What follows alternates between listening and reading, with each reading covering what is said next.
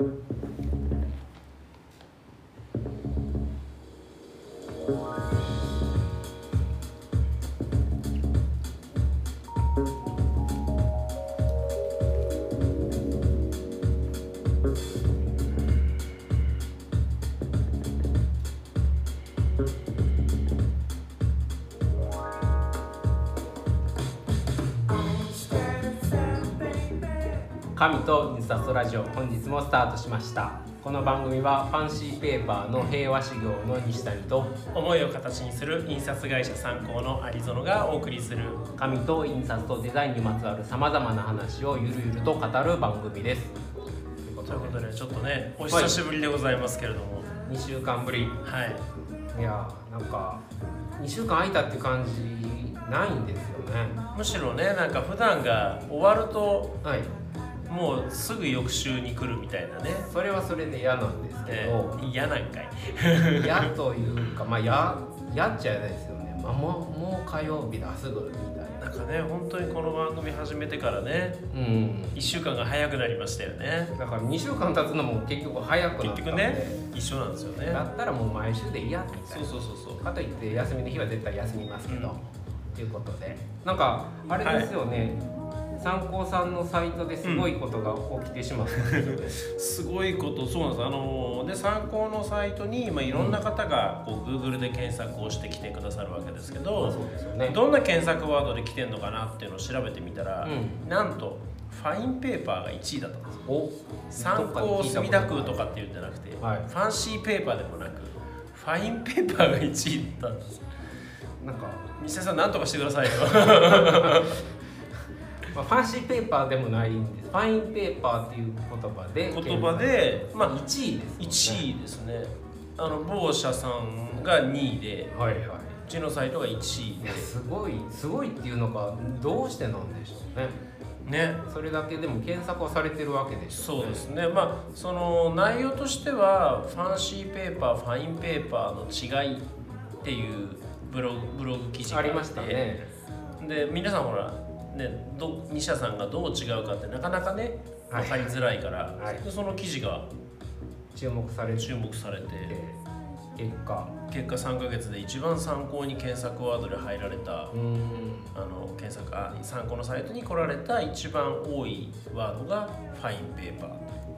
まあでもおめでとうございますというかね。いいことですよね。まあそうですね。ありがたいことで、ね。うん。それだけ注目されてるという。か、次はファンシーペーパーいやー頑張らない1とな。な。んかさっきファンシーペーパーで検索したんですけど、平和事業がなかなかあ出てこなかった。あうちの次でしたね。そうですね。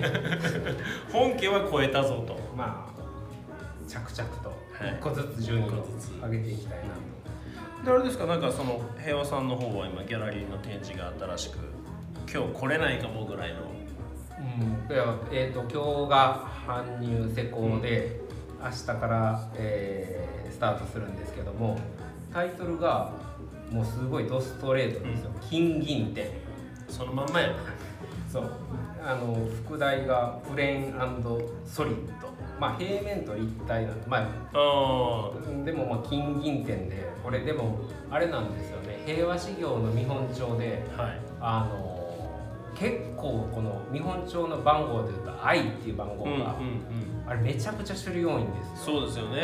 そうでまたこれも言い方気をつけないといけないんですけど癖が強いとかって言ったらダメなんでね。個性がすごく強い金銀があってで本当にね今日も展示しててなんて個性の強い神たちなんだっていう それらをあのまんま展示しているんですうん。けど今日ね、まあ、施工1日でこれ無理だなとかって思ってたんですけど、まあ、なんとかちょっとあの一緒にやってる人に「ちょっとラジオもあるんでギア上げてやります」とかっつった瞬間あの虫ピン入れてるあのやつが全部バーってこぼれたりして。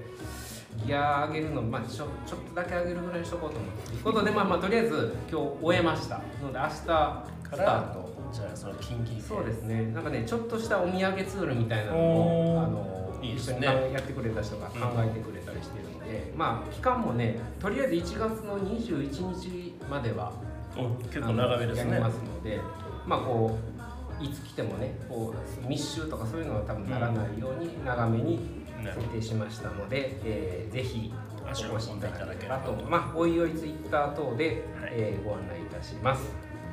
ということで、まあ、今日ねあの、はい。テーマは、えー紙や印刷屋で良かったこと。うん。なんか私ある？うん？で 私あれですよ。紙や印刷や冥利に尽きるとかってタイトル書いて、ちょっとなんかハードル上げたなと思って、うん。まあでも紙や印刷やありますよ。ありますよもう何も。うん。でもほんと30分じゃ終わらない。で紙屋でよかったな。本当ですか？へ日々思ってますから。ええ例えばどんなことあるんですか？例えばね、うん。ファンシーペーパー使い放題。いやまあそんなわけないんですトイレットペーーパーもねファンシーペーパーですよね、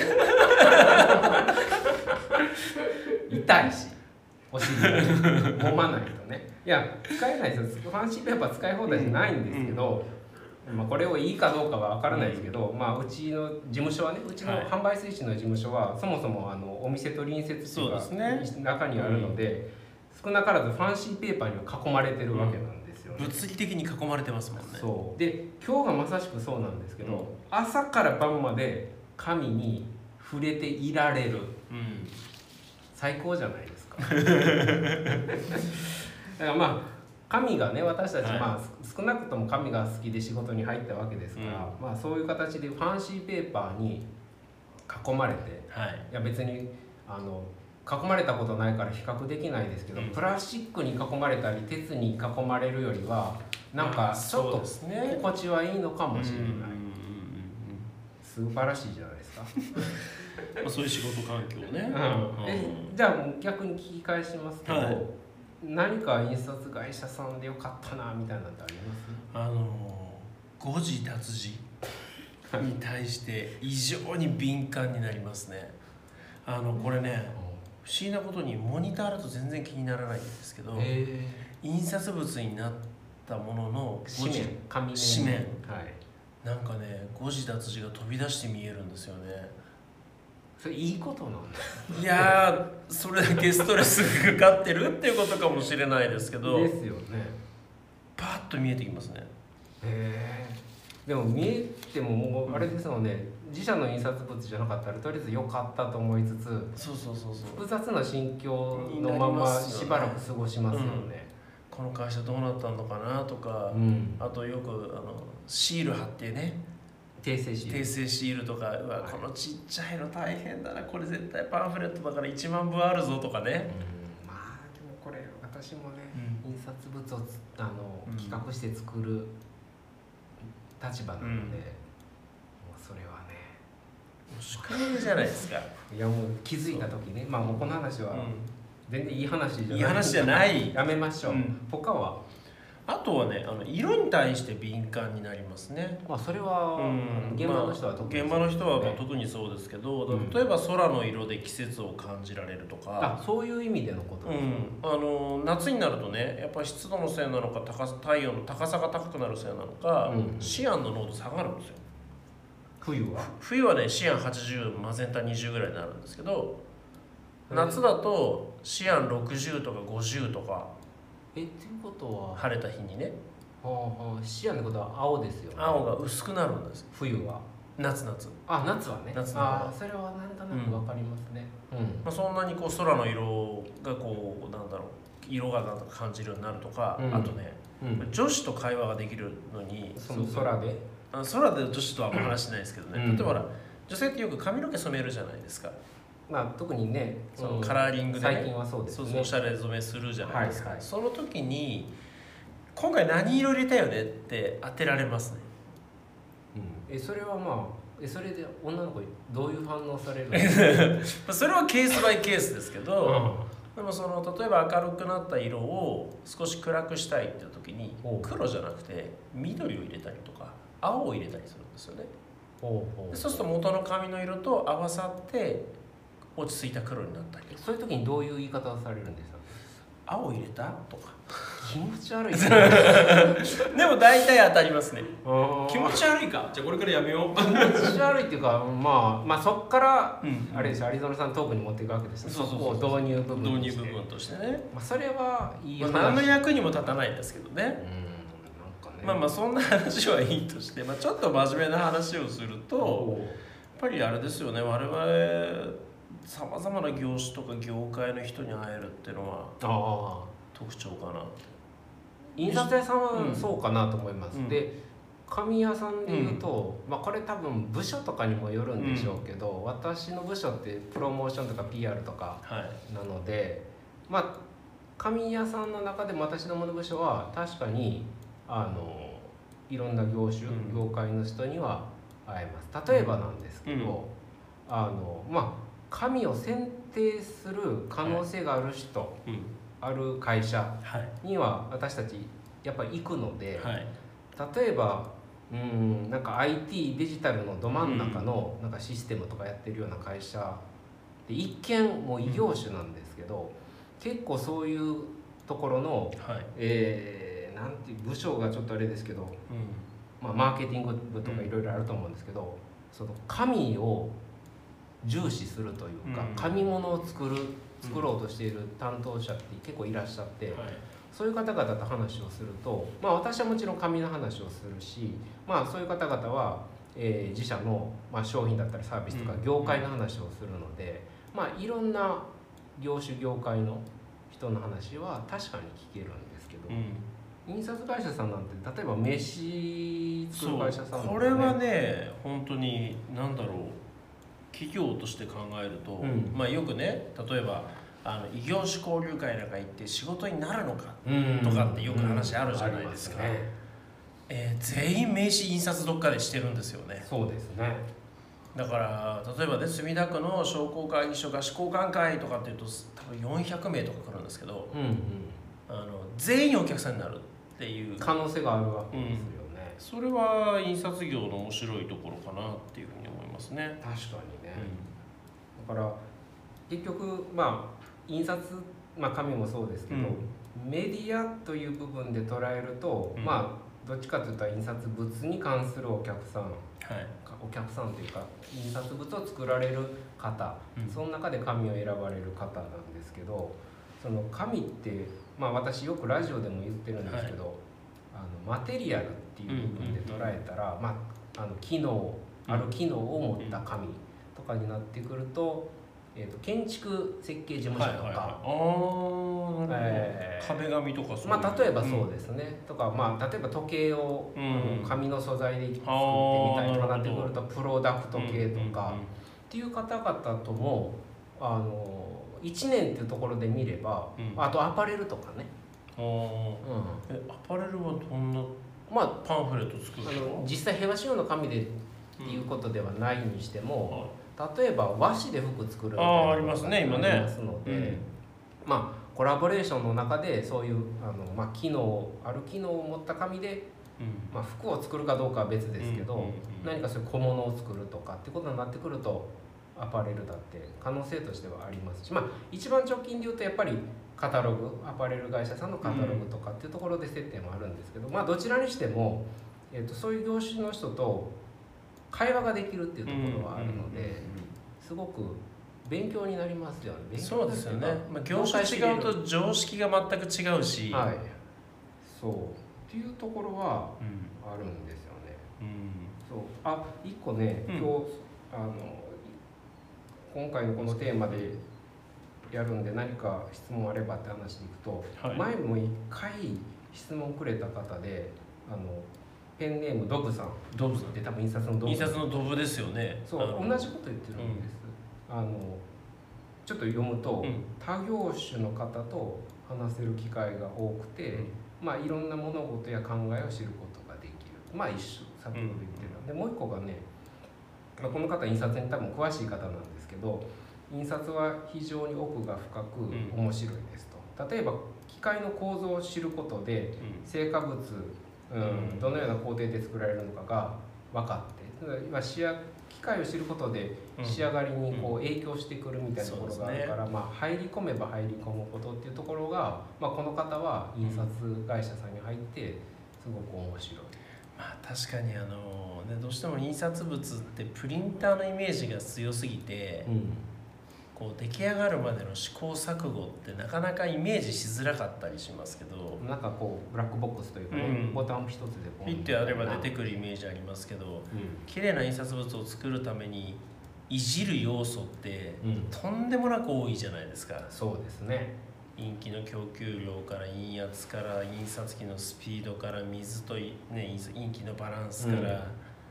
粉の量からそうそれをどうコントロールしてこう最高のものを作るかっていうのはうん確かにこの業界の醍醐味かもしれないですね。うんまあだから、まあ、ちょっと話がそれていかないようにはするんですけど、印刷物が同じものを同じ条件で吸ってもうんその日その日でやっぱり違ってくるじゃないですか。すねうんっていうことはそれだけ奥が深いというかそこを極めていって、まあより常にこういい仕上がりを探られてる、そうですね。うと。ころは、まあ、そこ面白いっていうふうにうん。捉えられる方しんどい時の方が多いですけどね。う うん、だからまあ今のロブさんなんかは、まあ、印刷、まあ、私もだからあくまで紙屋としてはい。この前もあのマグ N の立ち会い見てて思うんですけどあまり深入りすると本当戻ってこれないというか、そうですね。うん、もほどほどに、うん。まあ、性格もあるんですけどなんかもっと知りたいもっと極めたいってなったら、先がないというかゴールがどんどんどん。どん伸びていくみたいな。まあそんな。うその時はぜひうちの職人としてあの転職してきていただいていいですよ。あ色がね 色のねあの差がいまいち私、ん。あれすごいと思います。さっきの空の話じゃないですけど、あのやっぱこっちの方がちょっと赤いんですけどって言われて、この前マグで「いや全然わからない」うん、やっぱ、毎回見てるんでね。そうですね。っていうことで。まあこの辺ちょっとまあ一つのいろんな人に話会える。ですよね。あといかがですか？うん。まあこれねなんかうん。昔じゃなくて今だからうん。かもしれない。昔ってそんなあの大昔の話じゃなくて、10年20年と比べて今っていう話で言うとあのまあ紙もそうですし印刷物も同じ話だと思うんですけど、実際の商品を前にして説明するんですよね、うん。当たり前ですけど、まあそうですね。まあとりあえず紙の話で言うと、うん。これがマグですとかマグに印刷するとこういう仕上がりになるんですって、これって意外と今そういう商品だったりそういう商品の説明できるものって例えばデータだったり、コンテンツとかとかって言うんですけどそれはもちろん説明の仕方っていうのはそれぞれあるにしても、現物がを前に説明できたり現物をお客さんに見てもらえる、あもっと言うと手にうん。取ってそれを一緒にこう説明するっていうのは案外、ね。なんかレアになってきてるんじゃないかなみたいな、そこは神谷でよかったなって、うんリアルなものを届作りリアルなものを届けることができる。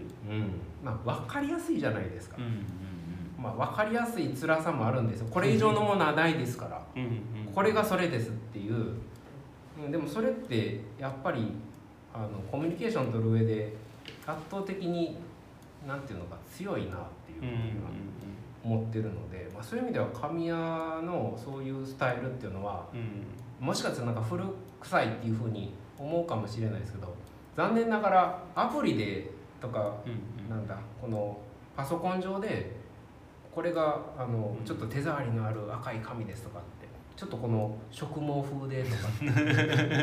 ウーペか世界。うん。わからないでしょ。そうです現ね物しか。まあうん。そこがむしろいいんじゃないかなっていうふうには。まあなんかねその思いはこう参考が今年の年賀状で書いたこともやっぱそのリアルなものの良さ。うんっていうのはあの、まあ、逆に言うとそここそが印刷物の価値というかね、うん。だからこそそれに関われることっていうのが仕事の楽しさなのかもしれないなっていうふうには思いますけどね。そうですね、うん。まあ同じ話だと思うんですけど、まあまたあのたまたまですけど、うん。その先作ってこれから配布していくそのマグのはい。ツールも、はいはい。多分来週ぐらいから一斉に配布するんですけど。これいいですよ。ぜひね。自信持ってうん。いい印刷だと言える。うん。うん。特にあの特色のすごい高いインクの、ね高かったよあれはいやあれだってうん。要は私たちが配り手元に届けたい人にダイレクトにその人に向かって直接届けるわけでしょ、まあ、もちろんなんかちょっと乱暴なぐらいの話じゃないですか、ポストに来ちゃいますからね。そう。だから見てよっていうことで、うん。これがそれなんですって手元に届けられるっていうのはいいんじゃないかなと思って。そうですね、うん。まあぜひね、まあ、あの色光から本番にたに向けてだいぶ画像のシャープネスも上げてねうん。パキッとしたあの紙にねましたね、ぜひねあれは見ていただきたいですよね。うん。うん。まあ来週。まあ配布はもう明日ぐらいからね、うん。始めるんですけどだからとにかくそのリアルなものをう直接届けて説明ができる見てもらえる、ね。手に取ってもらえるって確いうのは意外と今あんまりない、に、うん、っていうのは、そのリアルなものっていうとねうこう今話聞いてて思ったんですけどんはい、こうまあ言ってみればリアルなものを作るのが製造業じゃないですか。そうですね。ね。うん。でその製造業って実は役割がすごく決まっていてうん。中小の製造業っていうのは大体部品を作ってるんですよ。うん。例えば車って考えてみてもらうとその車の灰皿を開けた時にゆっくり開けるためにバネを作ってる人がどっかにいるわけですよね、うん。なるほどね、うん、でそのダッシュボードのスイッチのボタンを作ってるうん。成形か加工屋さんがいるわけですよまあ、あとはあれですよ心臓部分のエンジンのそうそうエンジンのピストンリングのすごい技術ですね。とかっていうのをやってる方々がいて、うんその印刷業以外の中小の製造業って大半が部品を作っていてうん。最終製品は大手のメーカーが組み立てるんですよね。うん。まあ一次下請け二次下請けでこう組み合わ部品になって部品になって部品になって、最後、ね、メーカーの工場で1台の車になるわけですけど、うんあのーだから、まあ、この隅田の町にね中小企業いっぱいありますけれども、例えば金属加工だったりプラスチックだったりっていう会社さんを見ると、うん。まあ、ほとんどそういう最終製品が工場から出てくることはないですね。うん。そう言われてみればまああんまりね紙の業界長いから、うん。それが当然だと思ってたんですけど他の業種からしてみれば。するとでもうちに例えばね西谷さんのところから紙が、まあ、卸さん経由して入ってきて、はうちから出てく時には最終製品になってるじゃないですい、か。もう出来上がってるもんですからね。パンフレットだったり、うん。ね冊子だ小冊子だったりっていうことで、だからなんだろうなその世の中とのつその製造業中小の製造業で自分たちで手を動かして、うん。その部品を組み立てるような作業じゃなくてゼロからさこうものを作っていく仕事をしながら最終製品までできるっていうのは、うん。本当にそのハンドクラフトの領域じゃないいわゆる製造業の世界でいうと実は珍しいんじゃないかなって思うんですよね。確かにね。あの工芸とかそういうもんだから、うん。まあうん私もそういう機械でねいわゆる機械を使った製造業としてうんでもこう素材で入ってきて完成品で出てくっていうものを全部関われるっていうのは、なんかそれはやっぱりあれですよね、印刷屋さんとして印刷屋さんでよかったなっていうっていうのはありますね。あるかもしれないです、で今日なぜかねこう特別ゲストでこう墨田区役所の方がそれに座ってたりするんですけど。あ確かに。そうそうそうそう。忘れてました。忘れてましたけどね、はい。でもその区役所さんのお仕事とかやると、町会の掲示板とかに貼られるわけですようん、そうするともう本当に自分たちが作ったものがは目の前で街で使われていいてうん。でで基本そこは何か情報を伝えるためにその紙は使われるのではい。それによって人があじゃあこのイベント参加しようとかうん。あなんかそここから火事が多いから気をつけましょうねって、うん。こう人の生活が変わったりするじゃないですか。なるほどなんかそれはこうすごくなんだろうな自分たちの仕事が世の中とつながってる見えてるね感じのは面白さですね。なん。か肌感覚がある感じですね。うん。それを聞いてる人たちが、まあ、特に若い人たちが紙とか印刷業界いいかもとかねうん。思ってくれる人が急にそうですね、まあ急にかあれかと思うんですけど増えてくればね、自動車部品の印刷版と自動自転車オプションパーツの印刷版。へえ曲面に印刷をするためのうん版だからうん。うん歪んで先に作るとかそういうことなの？かえそれはあれなですか？今このコメントでいただいたんですけどね、へー知りたいですうん、ね面白い結構あのパッド印刷とかもそうですけど曲面に対して印刷する場合ってはい。データを先に歪ませておいてそうです、ね、印刷する時に歪むことを前提にあの技術とかすごいなって思うんですよね。う色ではうちもやるんですよ。んどういうことですか？例えばそのうちだとオフセット印刷以外に、はい。その UV インクジェットを使った、えー、とお土産品とか、うん。そんなものの製造もやってるんですけど、はい。自分の工場でや加工できるものだったら仕上がりの色って大体わかるじゃないですか。そうですね。でもそのどっか外注先さんにお願いする場合だと、その会社の機械の癖があるんで、うん、最初にそれを前提でにそうそう色色がこうなんだろう例えばどうしてもこっち側にブレやすいっていうと、反対側にブラしたデータを作っておいて、うん。うん、でブレたことでピドンピシャになるみたいなことはやったりしますけどね、すごい。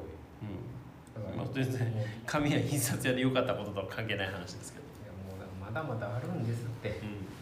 あとどんなのあります？西あるかななんか急になくなってきたな、さ んなくなってきたんかい。いやまあでもあれです。これあのーなんでしょうね。チームで、うん。あ前の加藤さんもディレクター形式もねよく言うチームで言うという。あの私の宇宙人の方もそうですけど、神っていうところ、まあ、私は神を中心にして、あのまあ、時には印刷屋さんからうん。そのチームの中で神が必要だからって言って声をかけられて、で神っていう立ち回りの中であの一緒に仕事をしていくし、はい。まあ、私が何か作りたいとか企画を考えた場合じゃあ印刷だったら参考さんうん。あの抜き加工だったら東北資料さんみたいに私がこうじゃあこれこの企画にあの一緒に協力してくれる人みたいな感じで、まあね。あの今ちょうどやってるやつもそうなんですけど、なんかそういう神を私は神ですから神を中心としてチームで何か企画、うん。うんプロジェクトを、うん。おなんでしょう完成に向かってやっていくみたいなのはこれはやっぱり本当に神屋さんでよかったなっていうか自分の知識が生かされるっていうのは、でも参考さんもそうですよね。なんか似たようなとこありますね。なんかその元請けが誰で下請けが誰でみたいなことじゃなくてそうですそうです。なんか一つのものを作っていくチームうん。を誰かが作ってうん、でそこでみんな仕事していくみたいなことは。そう。でその中でやっぱり印刷のことはあのアリゾナさんがやっぱり一番知識経験があってその知識経験の中でアイデアが出てきて、私は神でうん。ああだこうだみたいな、まあ、自分の知ってることを言うだけでみんながそれに対してああいいよね。確かに確かに。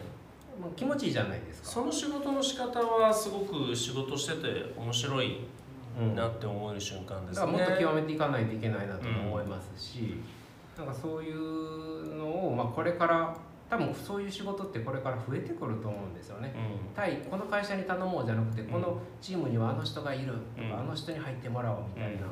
そういう時にそのその印刷だったら印刷紙だったら紙加工だったら加工のスペシャリスト。